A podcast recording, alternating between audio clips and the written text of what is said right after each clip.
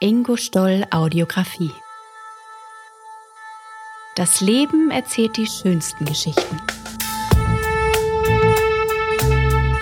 Einer der bewegendsten Momente in meinem Leben. Da gibt es so viele Sachen zu erzählen. Ich jetzt schon wieder eine Gänsehaut. Ich habe keinen Strom, kein Wasser, keine Kanalisation. Die Geburt meiner Tochter. Den Tod unserer Mutter. Dass ich heute der bin, der ich bin. Und das ist die Inspiration.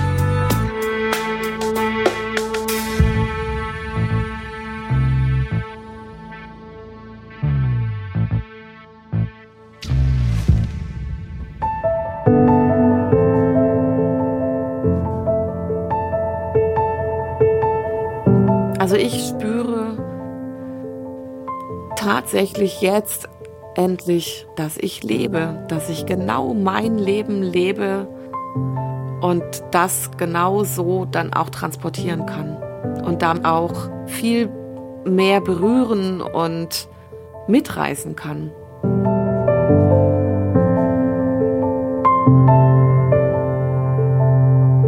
Der Weg des Herzens. Die Lebensaudiographie von Maren Fromm. Eine Produktion von Audiograf Ingo Stoll 2020.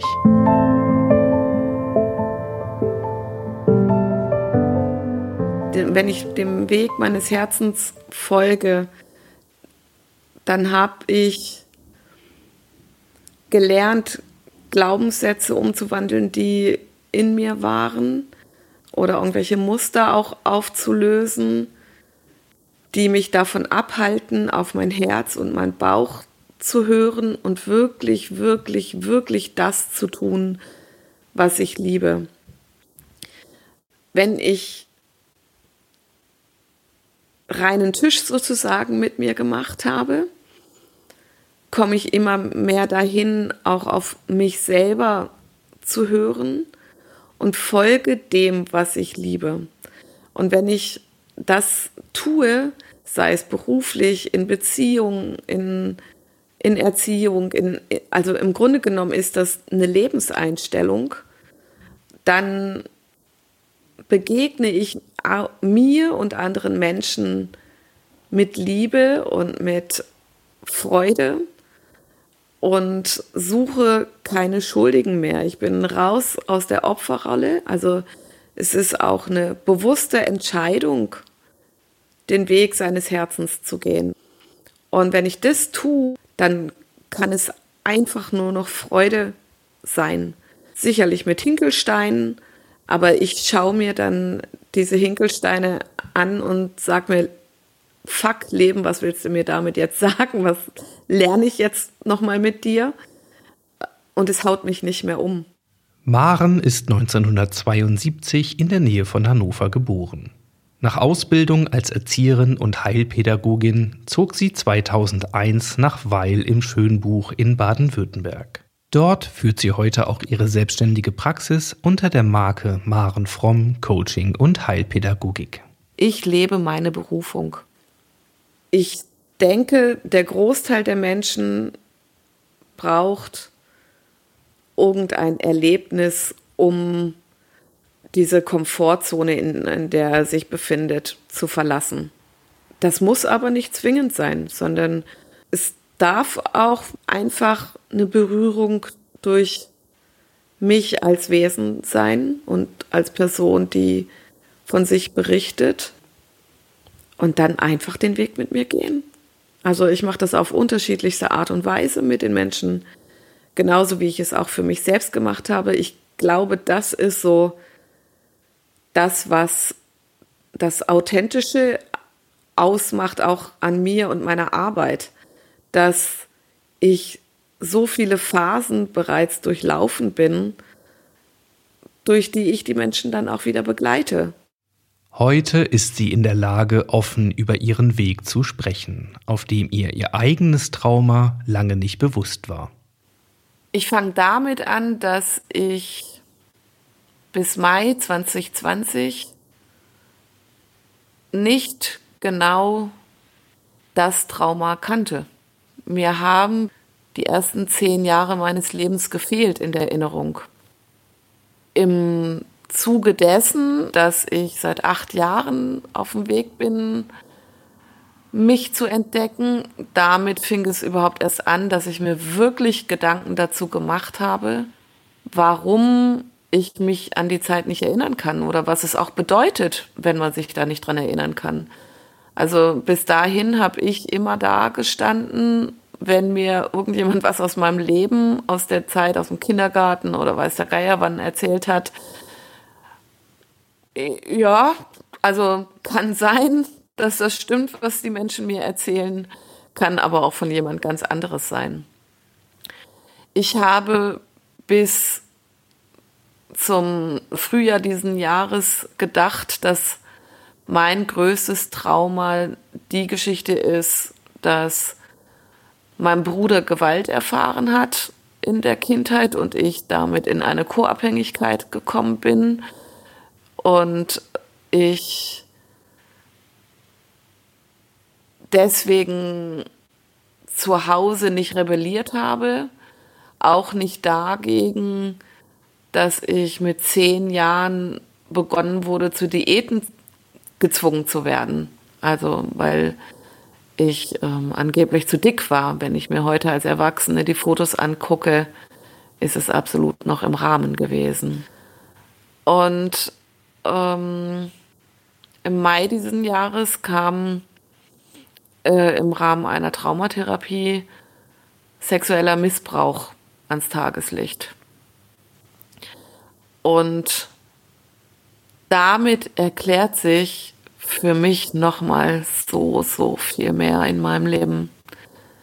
Zu denken, ich habe Vertrauen, aber am Ende doch oft für mich selber Sorge zu tragen, dass ich nicht noch tiefer verletzt werde oder dass ich Dinge in meinem Leben getan habe, mich auf Männer zum Beispiel auch eingelassen habe, die mir nicht gut taten, die meine Grenzen überschritten haben äh, und ich aber nicht in der Lage war, Grenzen zu setzen.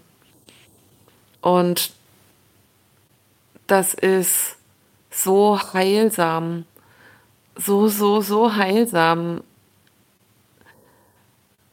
dass sich dieses Trauma jetzt zeigen konnte. Wobei ich jedem auch sage, dass ich der Meinung bin, dass sich ein Trauma erst dann zeigt, wenn es so gut, also in der Fachsprache sagt man ja dissoziiert ist, also abgespalten ist. Ich meine, ich habe es 44 Jahre nicht gewusst, dass es sich erst zeigt, wenn deine Seele frei dafür ist und wenn deine Seele spürt, jetzt hast du die Kraft dafür.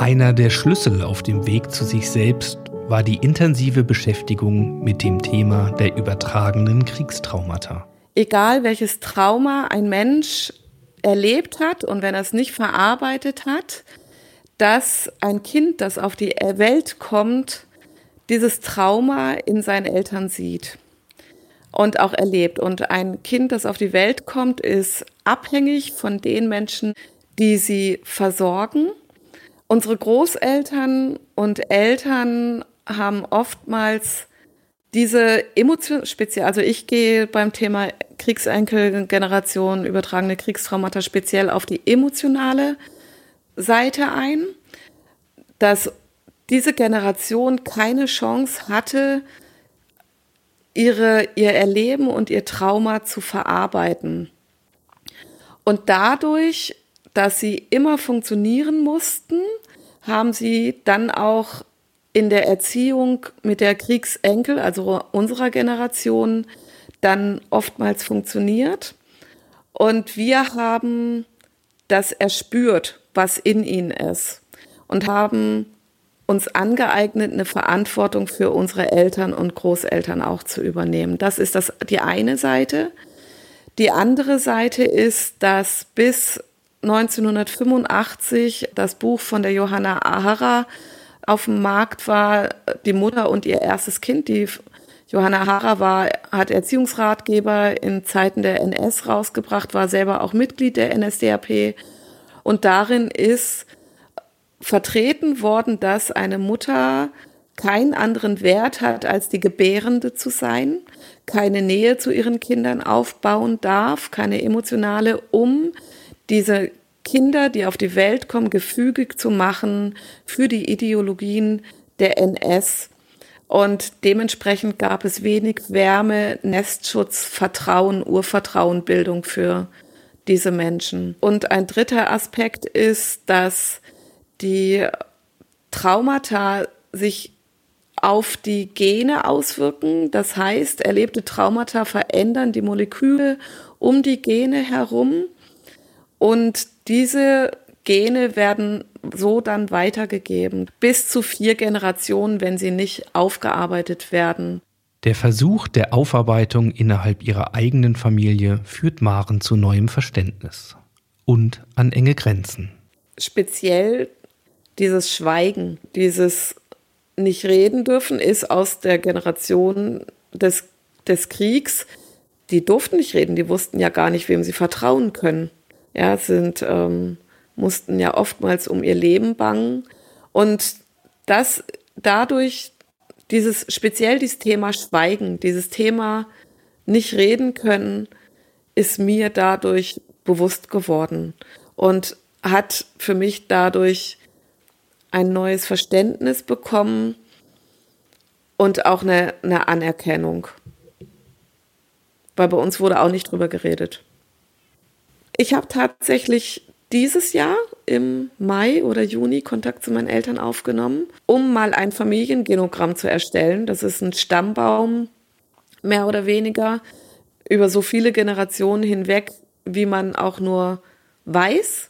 Und wir haben drei Stunden miteinander geskypt. Und selbst in dem Gespräch ist deutlich geworden, dass sie selber wenig also sie wussten schon einiges, aber wirklich auch nicht so viel, dass auch nichts aufgehoben wurde. Also es gibt keine Unterlagen oder sowas dazu. Und welch emotionalen Abstand meine Eltern dazu haben.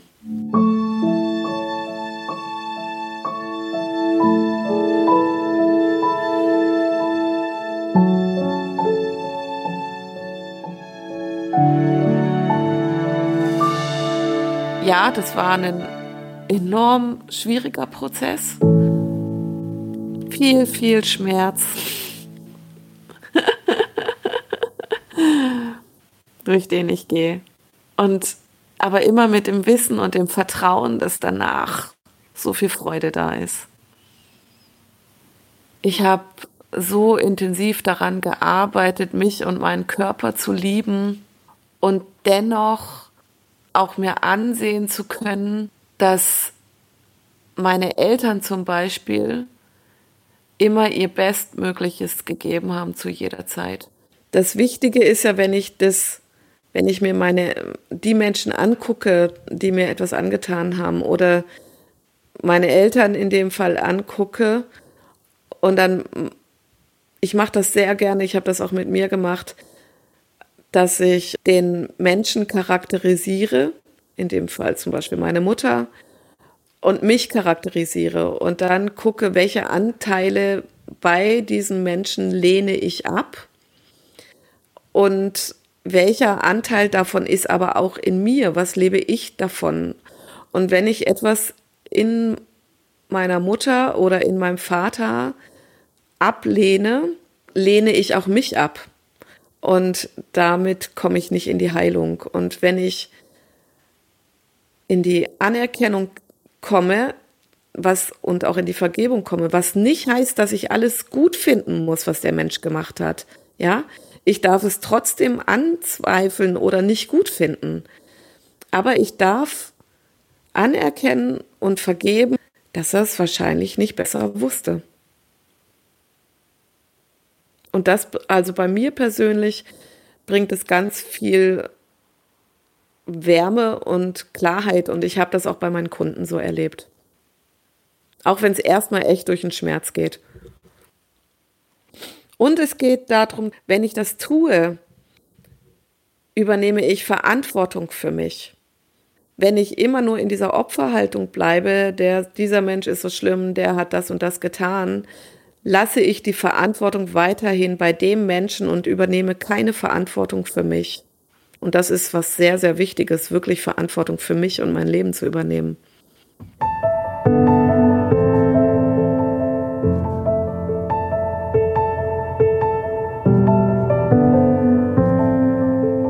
Also im Dezember 2012 ist die Trennung vom Vater meiner Tochter gewesen. Und das hat mich in eine derartige existenzielle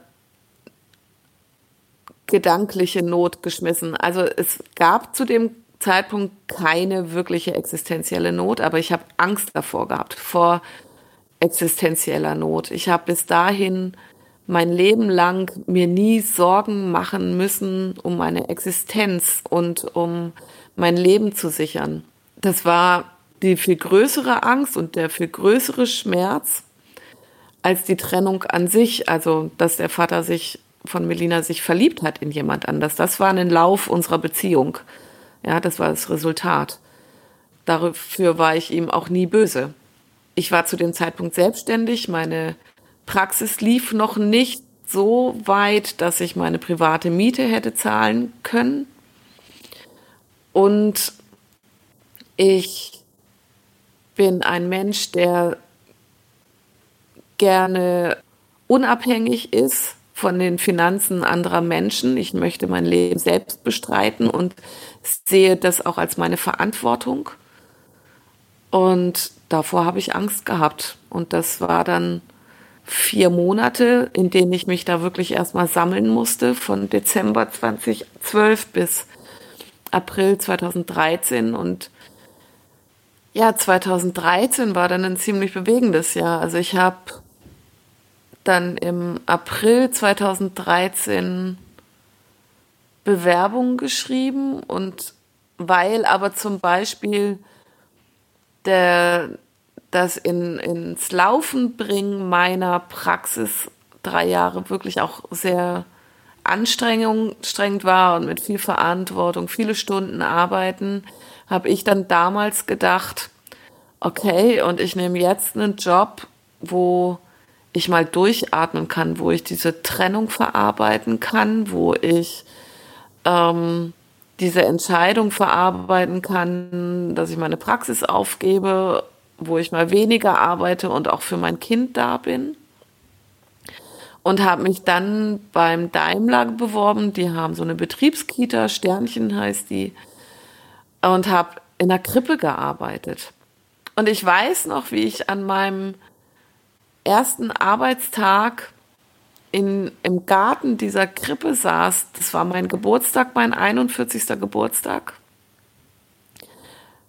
Und es war mein erster Arbeitstag und ich habe im Garten gesessen und hätte auf Kinder aufpassen sollen. Ich habe geweint. Ich war so, so traurig. Also das werde ich nie vergessen. Und ich habe zu dem Zeitpunkt nicht mehr geraucht. Ich bin zur Tankstelle nach Feierabend gefahren und habe mir Zigaretten gekauft. Wie blöd ist das denn? Ja. Und habe dann in meinem Auto nach Feierabend gesessen, geheult und geraucht. Mit dem Moment kamen auch die Gedanken, was habe ich überhaupt für ein Leben geführt? Ist es mein Leben gewesen, was ich geführt habe? Oder will ich eigentlich was ganz anderes und wo soll es hingehen? was will ich? Wer bin ich denn? Ja.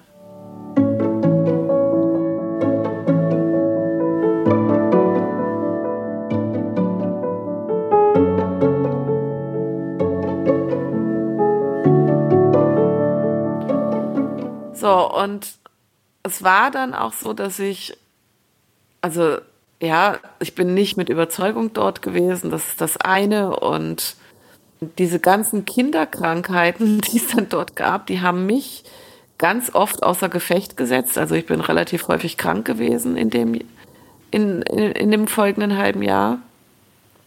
Ich habe parallel dazu eine Beziehung gehabt, die sehr herausfordernd war und wo ich in, meine Alt, in meinen alten Mustern gefahren bin, Suche nach Liebe und Anerkennung, also was dann noch zusätzlich Kraft gekostet hat. Und habe parallel dazu meine Praxis aufgelöst. Alles, was mir so lieb war.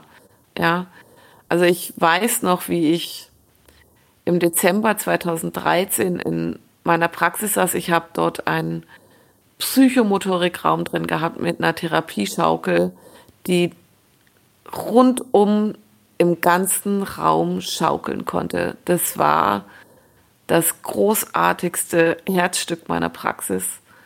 Und ich habe da drauf gesessen und so geweint, weil ich auch immer, also mein Leben lang zwei Kinder haben wollte und ich auch das dann nicht hatte und meine Praxis war auch mein zweites Kind. Und ähm, diese Auflösung und die dann die Übergabe dann auch Ende Dezember, das hat mir dann nochmal so den Boden unter den Füßen weggerissen, dass im wahrsten Sinne des Wortes vor Weihnachten ähm, mir einen Hund die Füße unterm, unterm Arsch weggerissen hat und ich auf den Rücken geknallt bin und Silvester 2013 dann auch mit einem Bandscheibenvorfall in der Klinik lag. Und ähm, mich aber wirklich nur notversorgen lassen habe mit Schmerzmitteln am Tropf, alleine hin und alleine zurückgefahren bin, weil mein Kind allein zu Hause war. Und dann war ich für sechs Wochen krankgeschrieben und habe dann überlegt, okay, also der Job ist es auch nicht. Und habe mich dann wieder beworben und habe in einer Jugendhilfeeinrichtung hier in der Umgebung auf dem, das war ein Bauernhof, einen Job gefunden. Und ja, von der Konzeption war das so, dass es zu meiner Heilpädagogik toll gepasst hat, von, zu meiner Lebenseinstellung, wie ich mit Kindern und Jugendlichen arbeiten möchte. Und es ließ sich wunderbar mit Melina ver vereinbaren. Ja, so war erstmal das Gefühl. 2013. Es wird das Jahr des Aufbruchs mit aller Konsequenz und manchen Scheinerfolgen. Was ich auch so unglaublich wichtig daran finde, ist, dass man sich auch Zeit geben kann. Ich bin mit unglaublich viel Druck unterwegs gewesen. Ich wollte, wollte, wollte endlich, ich wollte es endlich lösen, ja.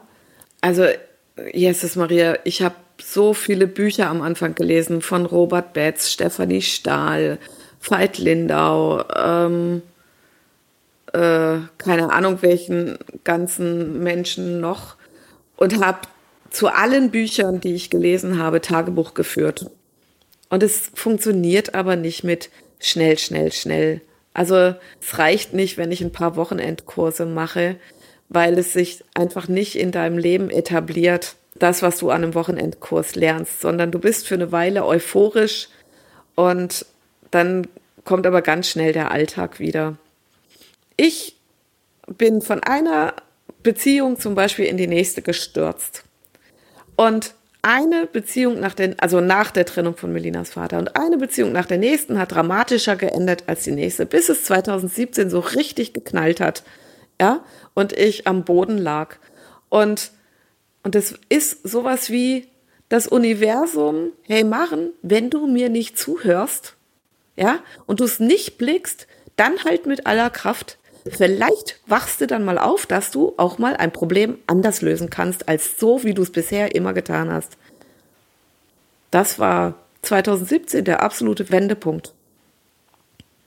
Ich fand es nur spannend, mit was für einer Arroganz ich 2017 schon unterwegs war und ähm, weil ich die ganzen tollen Bücher gelesen habe und Kurse gemacht habe und gedacht habe, ah ja, ich bin ja schon so toll und so schön weit entwickelt und diesen Knall nochmal brauchte. Und ich sag dir noch heute, ich bin jeden Tag in der Entwicklung. Jeden Tag. Nach diesen Erfahrungen beginnt Maren ihre Ausbildung in neurolinguistischer Programmierung, NLP. Die hat mich auch noch mal sehr nah zu mir gebracht. Ich habe da einen sehr guten Trainer gehabt und ähm, das war zum einen ausschlaggebend, mich wirklich noch mal intensiver auch mit ähm, ja, Spiritualität in gewisser Weise einzulassen, auf ähm, das, wie wir alle miteinander verbunden sind oder was Körper auch speichert und macht.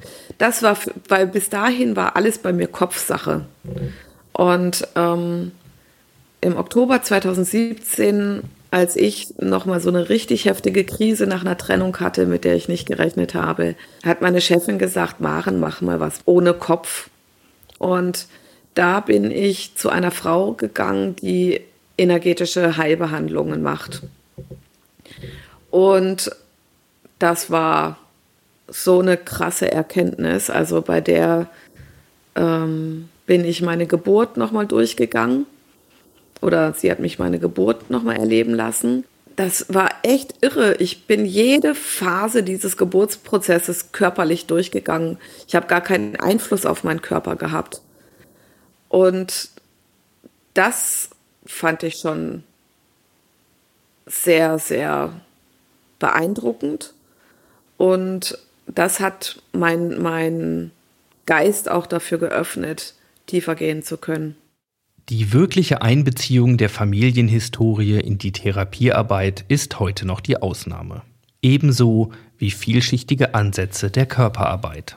Also ich glaube, dass mit dem, wie ich daran gehe oder wie meine Sichtweise ist, noch nicht viele Menschen arbeiten. Also ich es ist gerade eine Zeit, die ich wahrnehme, wo es immer mehr werden, die sich mit Schattenarbeit auch auseinandersetzen. Also in den Therapien zum Beispiel, also Menschen, die zu mir kommen und jahrelange Therapien hinter sich haben, bei denen ist es nie Thema gewesen. Bei denen ist immer nur dieser Punkt zum Beispiel Thema gewesen, wo es passiert ist, ja. Aber es ist nie die ähm, Historie der Geschichte, Familie oder ähnliches mit eingezogen, wirklich einbezogen worden. Und Traumaarbeit ist ganz viel Körperarbeit. Sämtliche Erinnerungen sind in all unseren Zellen vorhanden, auch wenn wir uns kognitiv nicht dran erinnern können. Zum Beispiel, es gibt eine Form von Atmung mit der ich den Menschen reinführe in den eigenen Körper, verbunden mit Halt geben. Also auch Berührung durch den Therapeuten, wenn notwendig und wenn es zugelassen werden kann in dem Moment.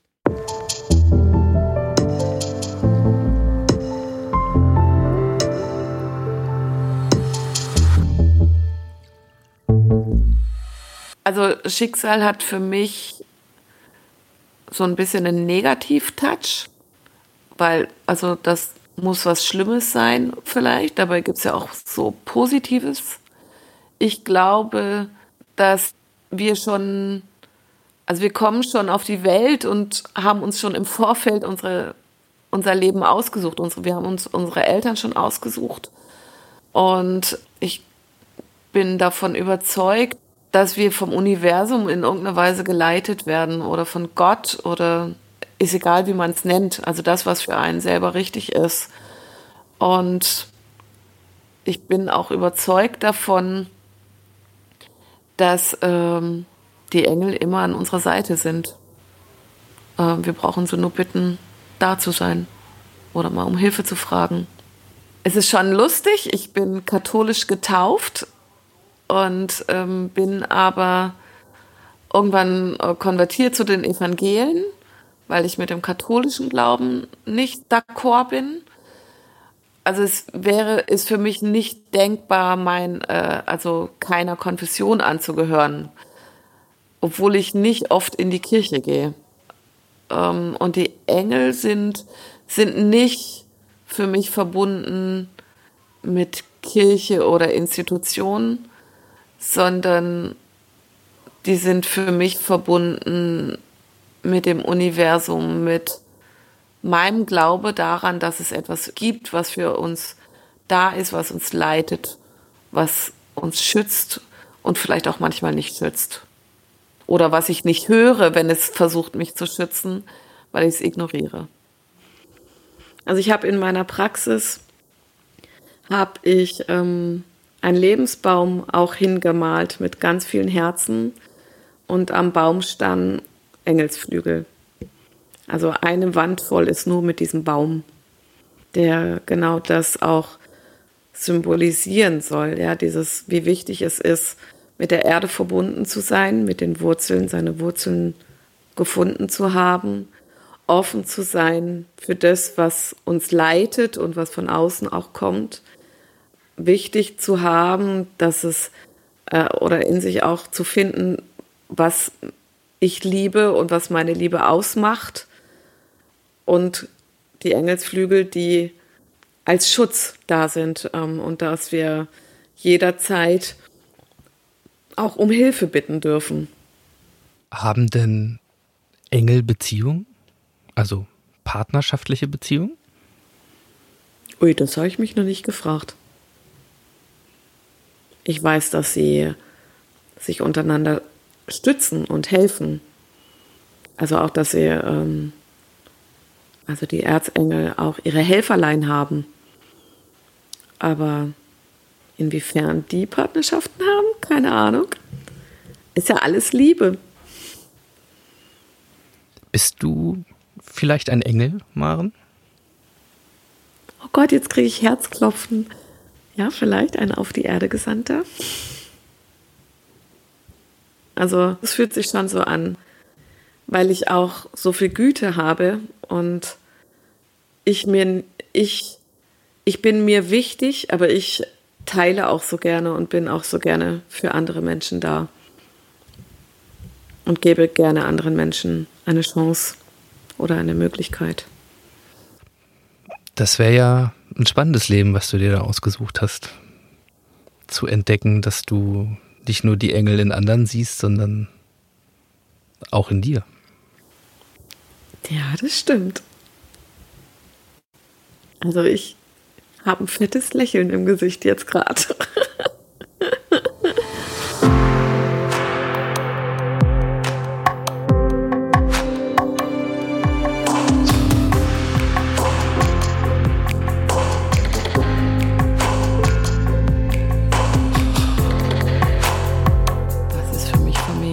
Also es ist für mich nicht mehr das, was viele Menschen, wie viele Menschen das vielleicht definieren. Also Familie ist für mich Menschen in meinem Leben zu haben, die egal wie und egal was ich tue, hinter mir stehen, die mir aber auch sagen, wenn sie was auch nicht okay finden, was ich tue. Also die komplett ehrlich zu mir sind, ohne Angst zu haben, dass es falsch sein könnte oder dass ich verletzt sein könnte. Und wo ich aber auch hingehen kann, wenn es mir schlecht geht. Und wo ich auch ehrlich sein kann ohne Angst vor Konsequenz. Mein Vater hat immer den Satz genutzt, Blut ist dicker als Wasser und meinte damit, dass Familie mehr verbindet als Freunde. Das sehe ich schon auch. Ich sehe es so, dass wir unsere Familie niemals verlieren werden, auch wenn ich als Weise dastehe irgendwann, weil ich alles in mir von ihnen trage. Ich habe alles von meiner Familie mitbekommen. Und deswegen ist es für mich ganz arg wichtig, in die Heilung mit Familie zu gehen und in den Frieden, was nicht heißt, dass es dass die Ursprungsfamilie die Familie ist, die am Ende wirklich für dich da ist. Also ich kann mir auch eine Familie des Herzens oder eine Familie ähm, er, heraussuchen, die für mich eine andere Form als meine Ursprungsfamilie sind. Der einzige Mensch, der in, in der Blutsbande bei mir so für mich wäre, ist mein Bruder. Egal wie viel oder wie wenig Kontakt wir haben. Aber da weiß ich das. Und da kann ich bedingungslos ehrlich sein und er ist bedingungslos ehrlich zu mir, wenn es um mich geht. ähm, was ihn angeht, ist seine Sache. Und das, was er mir da sagen möchte, was er mir nicht sagen möchte, alles gut. Also das ist Bedingungslosigkeit und Annahme, Respekt und Wertschätzung füreinander. Und da verspüre ich das. Das ist das, was ich meiner Tochter vorlebe. Niemals Angst, irgendwas zu sagen. Also da ist, also was für mich das aller, aller, aller Wichtigste ist, immer ehrlich sein zu können und keine Angst zu haben. Wenn Maren über die Menschen spricht, die sie geprägt haben und somit ein Bild im Museum ihres Lebens bekommen haben, dann benennt sie vor allem ihre Eltern, ihren Bruder und ihre Tochter. Ihr Mentor, der Coach Veit Lindau, nimmt dort ebenfalls einen wichtigen Platz ein.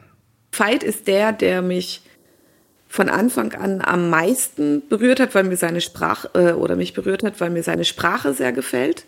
Weißt du, der hat was Spirituelles und doch auch in Arsch tretendes. Der hat keine oder eine nicht immer nette Sprache.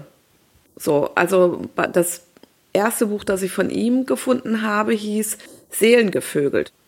Das, diese Sprache gefällt mir, weil ich bin auch sehr klar in meiner Aussprache und sehr deutlich und lebe eine Mischung aus Spiritualität und ähm, Realität. Also eine Freundin von mir hat irgendwann mal zu mir gesagt, also Maren, dich sehe ich irgendwann mal in einem rein Endhaus mit halb, so Halbgardinen. Das habe ich Gott sei Dank nie gehabt. Ja, wenn ich mich heute sehe, bin ich noch immer ein äh, Mensch, der vor Liebe sprüht und aus ähm, und deswegen, wenn ich möchte, Menschen gerne eine Freude mache oder auch gerne in so einer Versorgerrolle bin. Aber es geht mir dabei nicht mehr um Liebe und Anerkennung, sondern darum, dass es mir einfach eine Freude macht. Es macht mir, ich mache mir selber eine Freude, wenn es jemand anderes freut. Und ähm, ich habe mich selber immer tiefer kennengelernt. Also ich hätte früher zum Beispiel auch nicht allein sein können. Heute weiß ich, dass ich alleine nicht einsam bin und dass ich alleine de de dennoch was wert bin, auch ohne Partner. Ich habe immer gedacht, ich bin nichts wert ohne Mann an meiner Seite. Ich muss einen Mann an meiner Seite haben, um anerkannt zu sein, um meinem Kind eine Familie bieten zu können, um, um dem Bild der Gesellschaft zu entsprechen. Und das brauche ich nicht mehr. Also heute stehe ich hin und in der Regel tue ich das, was mir wichtig ist. Nicht aus purem Egoismus, sondern weil ich es für notwendig erachte und ähm, weil ich Freude daran habe. Ja, ich habe mich eingesperrt gefühlt. Und es ist ein gigantisches Freiheitsgefühl, jetzt meine Flügel auszubreiten und immer weiter auszubreiten und wirklich meinen Weg zu fliegen. Das ist unglaublich, was es mit mir macht. Und das wünsche ich jedem auf der Welt. Und ich trage keine Masken mehr. Also ich schauspielere nicht mehr, wer ich bin, sondern ich bin ich. Jetzt wollte ich gerade sagen, yes, baby. Und der Ritt geht weiter, aber es ist mega spannend. Also ich liebe das, ich liebe das so sehr. Wenn sich Menschen so nachhaltig verändern, dann ist es immer auch eine große Herausforderung für das direkte Umfeld. Ja, das ist schon ganz unterschiedlich ähm, die Menschen, die noch Masken, ich sag, ich sag immer Masken tragen, also die noch in einer Welt sich bewegen, die nicht die ihre wirklich ist, sondern wirklich nur auch abhängig vom Außen, denen macht es tatsächlich manchmal Angst. Mir begegnet oft die Aussage in meinem Leben, Maren, du stellst Fragen, die hat mir noch nie jemand gestellt. Und dann halt eine ganz unterschiedliche Reaktion darauf. Ausweichen, den Kontakt abbrechen oder sich tiefer einlassen. Aber sich wirklich darauf einlassen, tun die Menschen, die sich selbst auf den Weg machen. Oder die, die neugierig sind. Vielen anderen Menschen, also da nehme ich jetzt einfach wirklich meinen privaten Rahmen, den hat es erstmal Angst gemacht. Und ähm, da sind dann auch nicht alle da geblieben. Oder Menschen, die tatsächlich dadurch in meinem Leben geblieben sind und heute Freunde sind, wirklich enge Freunde. Und in meiner Praxis lieben es die Menschen. Also ähm, ich habe da einen massiven Unterschied auch festgestellt. Ich habe ja die ganzen letzten Jahre auch bei mir zu Hause gearbeitet, ja. Bis vor zwei Jahren mit, nur mit Jugendlichen, dass ich meine Lerntherapien gemacht habe und vor zwei Jahren hat sich ergeben, dass auch Erwachsene zu mir gekommen sind und das war immer in meinem Wohnzimmer. Und das ist jetzt ein riesengroßer Unterschied bei mir in der Praxis. Und wir lieben es alle gemeinsam. Ja, also das ist so ein richtiger Ort, wo man heilen kann und wo ich, wo, wo es die Menschen auch lieben, dass ich sie sehe. Ja, also die Menschen, die zu mir kommen ins Coaching, ich glaube, die hören niemals auf. Allein, weil sie mich so gern haben. so fühlt es sich im Moment an. ja. Im Verhältnis zu ihrer Tochter reflektiert Maren die Auswirkungen ihres eigenen Entwicklungsprozesses in mehrerlei Hinsicht. Super spannend, super spannend. Ähm, also es war bis vor zwei Jahren, würde ich sagen, total auf Abwehr, ähm, weil, also es musst du dir ja mal überlegen, dass mein Kind zehn Jahre eine andere Mutter hatte als die, die sie jetzt hat. Und somit die Sicherheit, das, was sie kannte, ihr ja weggenommen wurde. Irgendwie. Also auch wenn ich immer da war, ja, und ich war auch immer emotional für sie da. Aber dieser Entwicklungsprozess von mir, der hat ihr Angst gemacht, weil das, was sie kannte, wegbrach. Und ähm, bis vor zwei Jahren war es so, dass sie es auch nicht so ganz glauben konnte, weil sie, weil ich ja auch nicht immer so stabil war in dem, was ich tat. Also ich war in, stabil in meinem Weg, aber es hat, also so wie, wie es ja vorhin auch rauskam, es ist ja auch eine sehr intensive Arbeit, die auch emotional was mit dir macht. Und dann gab es natürlich Phasen, wo es mir nicht gut ging. Und auch speziell diese Geschichte, dass sie ihre Großeltern liebt und ich aber den Kontakt abgebrochen habe. Ich habe ihr immer erlaubt, dennoch hinzugehen. Ich habe ihr immer gesagt, du Melina, du hast meine Geschichte nicht erlebt und sie, du erlebst mit deinen Großeltern was ganz anderes und du liebst sie. Äh, natürlich, ich nehme dir die nicht weg. Du darfst jederzeit dorthin. Aber ich kann es gerade nicht. Ähm, also darüber sind wir ganz viel ins Gespräch gekommen. Ich bin ihr, glaube ich, eine ganz schön lange Zeit unheimlich gewesen. Sie findet mich spooky.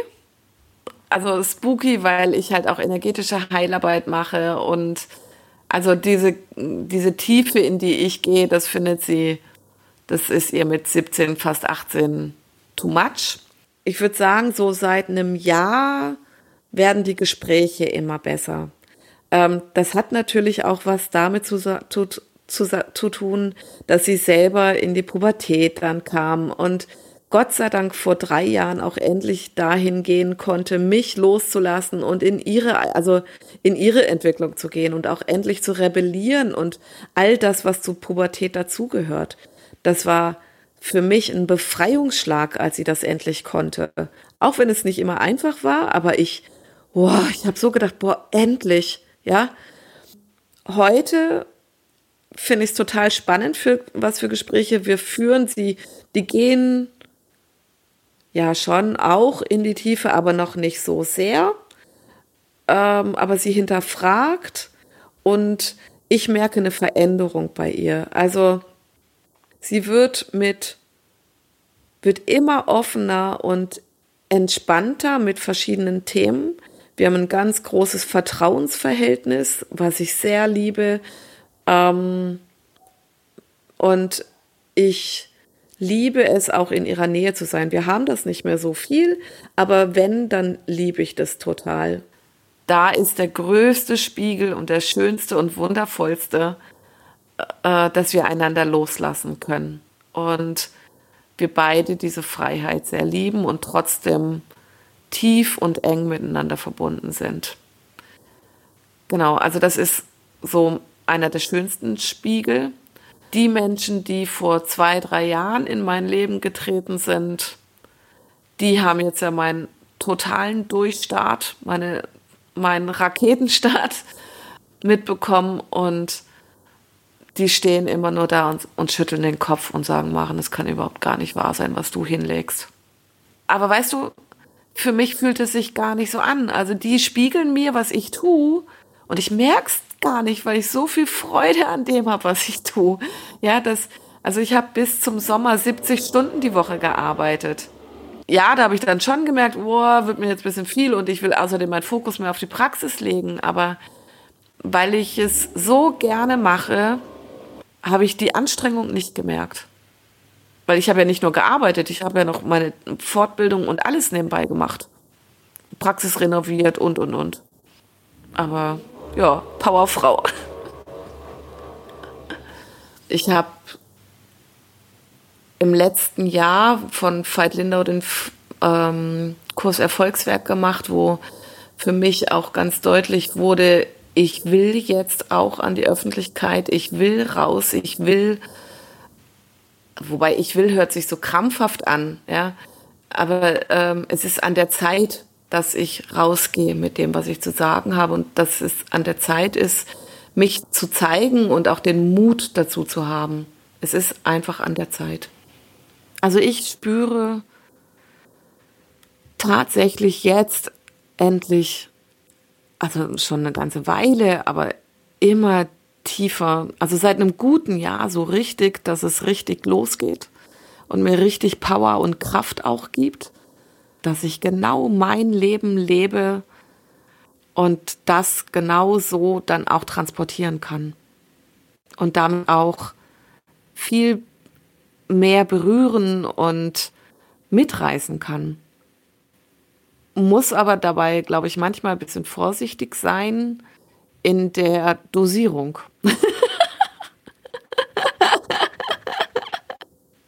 also mir wird es jetzt selbst, Ingo, während wir hier miteinander sprechen, mein Herz breitet sich gerade total aus. Ähm, es äh, fühlt sich an, als würden da lauter Sonnenstrahlen rausgehen, bis tief in den Magen und in den Unterleib raus. Und und weitergehend in die Arme und Hände. Und, und das hoffe ich, dass das die Menschen spüren, dass genau das die Energie ist, die ich mitgeben möchte und die so wundervoll ist.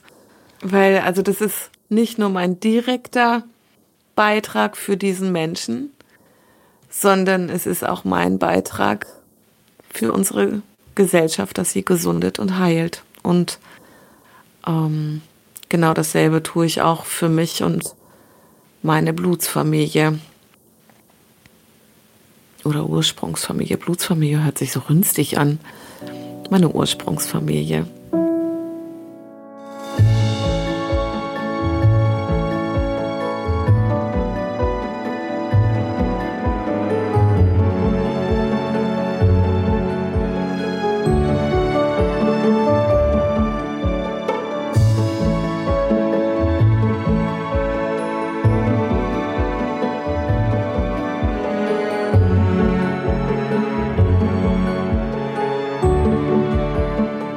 Maren in ihre professionelle Zukunft schaut, dann stehen die nächsten Ideen und Entwicklungsschritte bereits für 2021 an. Dazu passt jetzt zum Beispiel auch, dass ich letzte Woche entschieden habe, dass sich meine Praxis nochmal wandeln wird nächstes Jahr. Das ist ein krasser Prozess auch nochmal für mich, weil ich habe so viele Anfragen, also Menschen, die bei mir waren, meine, ähm, mich kennengelernt haben in irgendeiner Weise und sagen, boah, Maren, mit dir will ich was zusammen machen. Ja. Ich werde mich in meinem Beruf mit meiner Marke, Maren Fromm Coaching und Heilpädagogik, wird es weiterhin geben. Meine Praxis wird es im nächsten Jahr, wird zu einem Zentrum für Heilung und Wachstum Wege des Herzens gewandelt werden. Und ich möchte so vielen Menschen wie möglich zum einen die Chance geben, sich möglicherweise in den Räumlichkeiten, die ich zur Verfügung stelle, eine Existenz aufzubauen, da ihren Start zu machen. Und auf der anderen Seite möchte ich so vielen Menschen wie möglich ein umfangreiches Programm geben, das für jeden Einzelnen passen kann.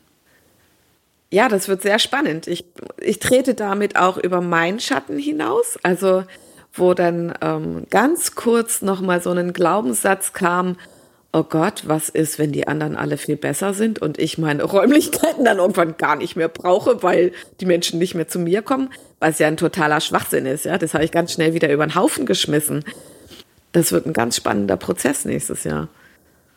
Also ich habe hab jetzt zehn Menschen, also es wird Hypnose zur Raucherentwöhnung geben. Es wird ähm, ayurvedische Kochkurse geben.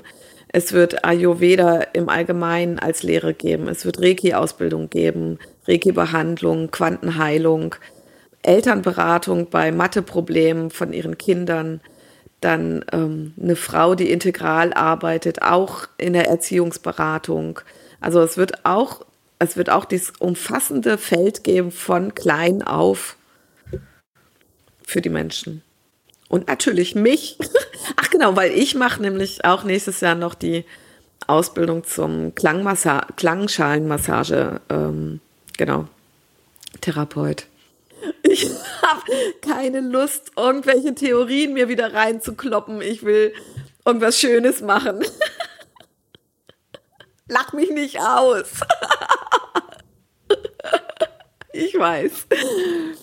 Und neben der Konzeption des Zentrums für Heilung und Wachstum plant sie für 2021 auch ihr erstes Sommercamp.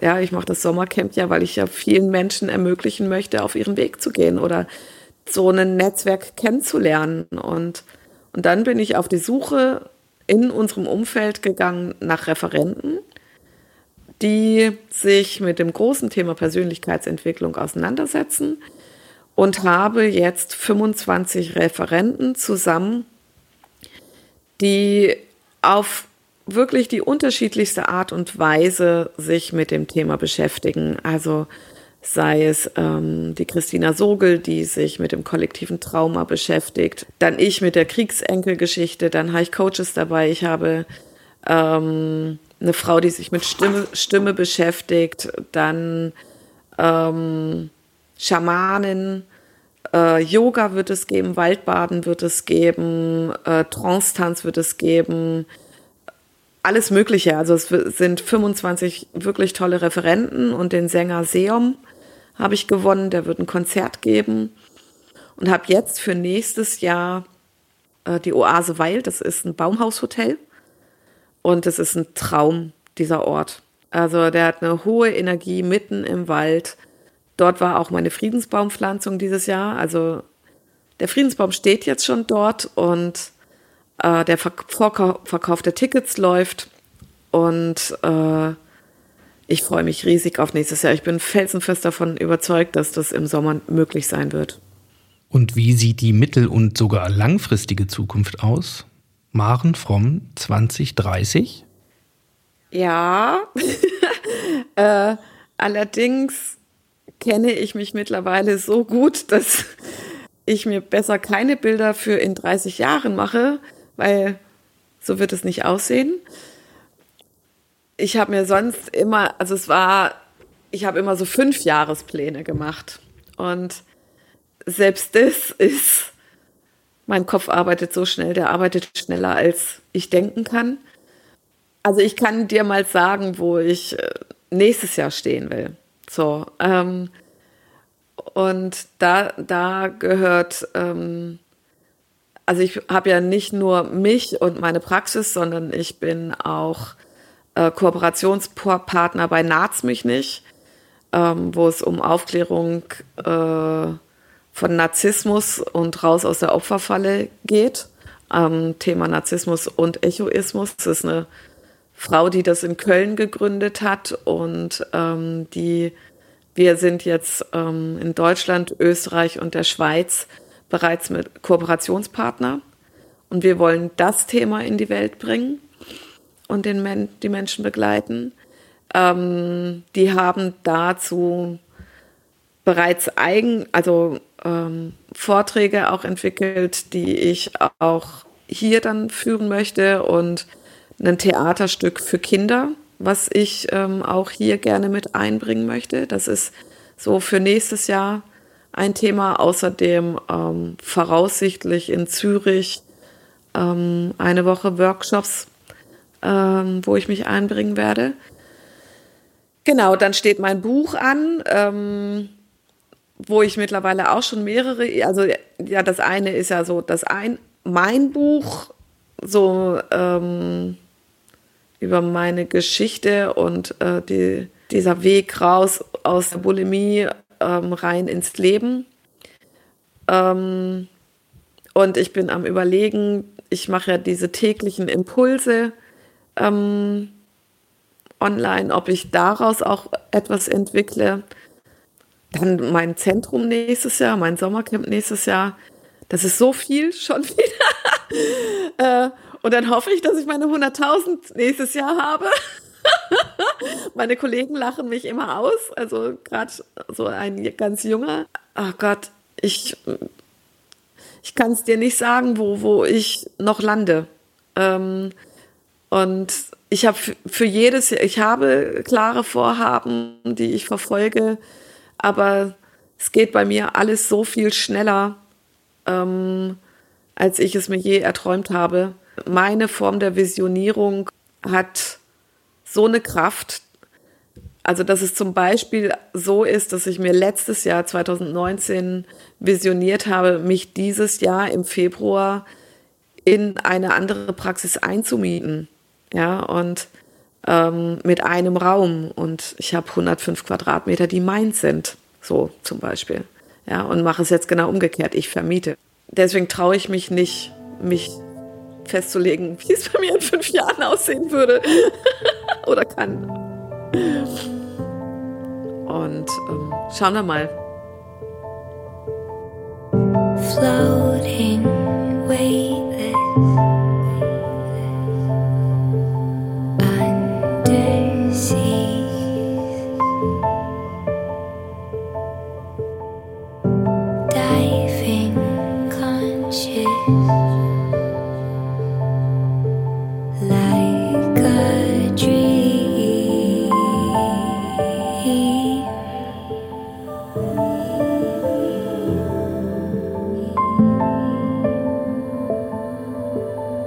you in me.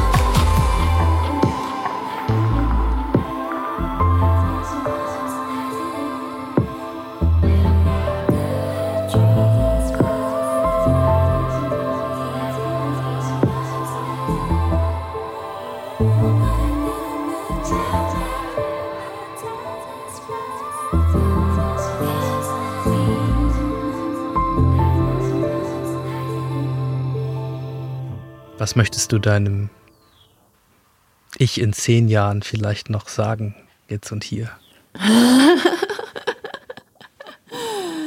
ähm,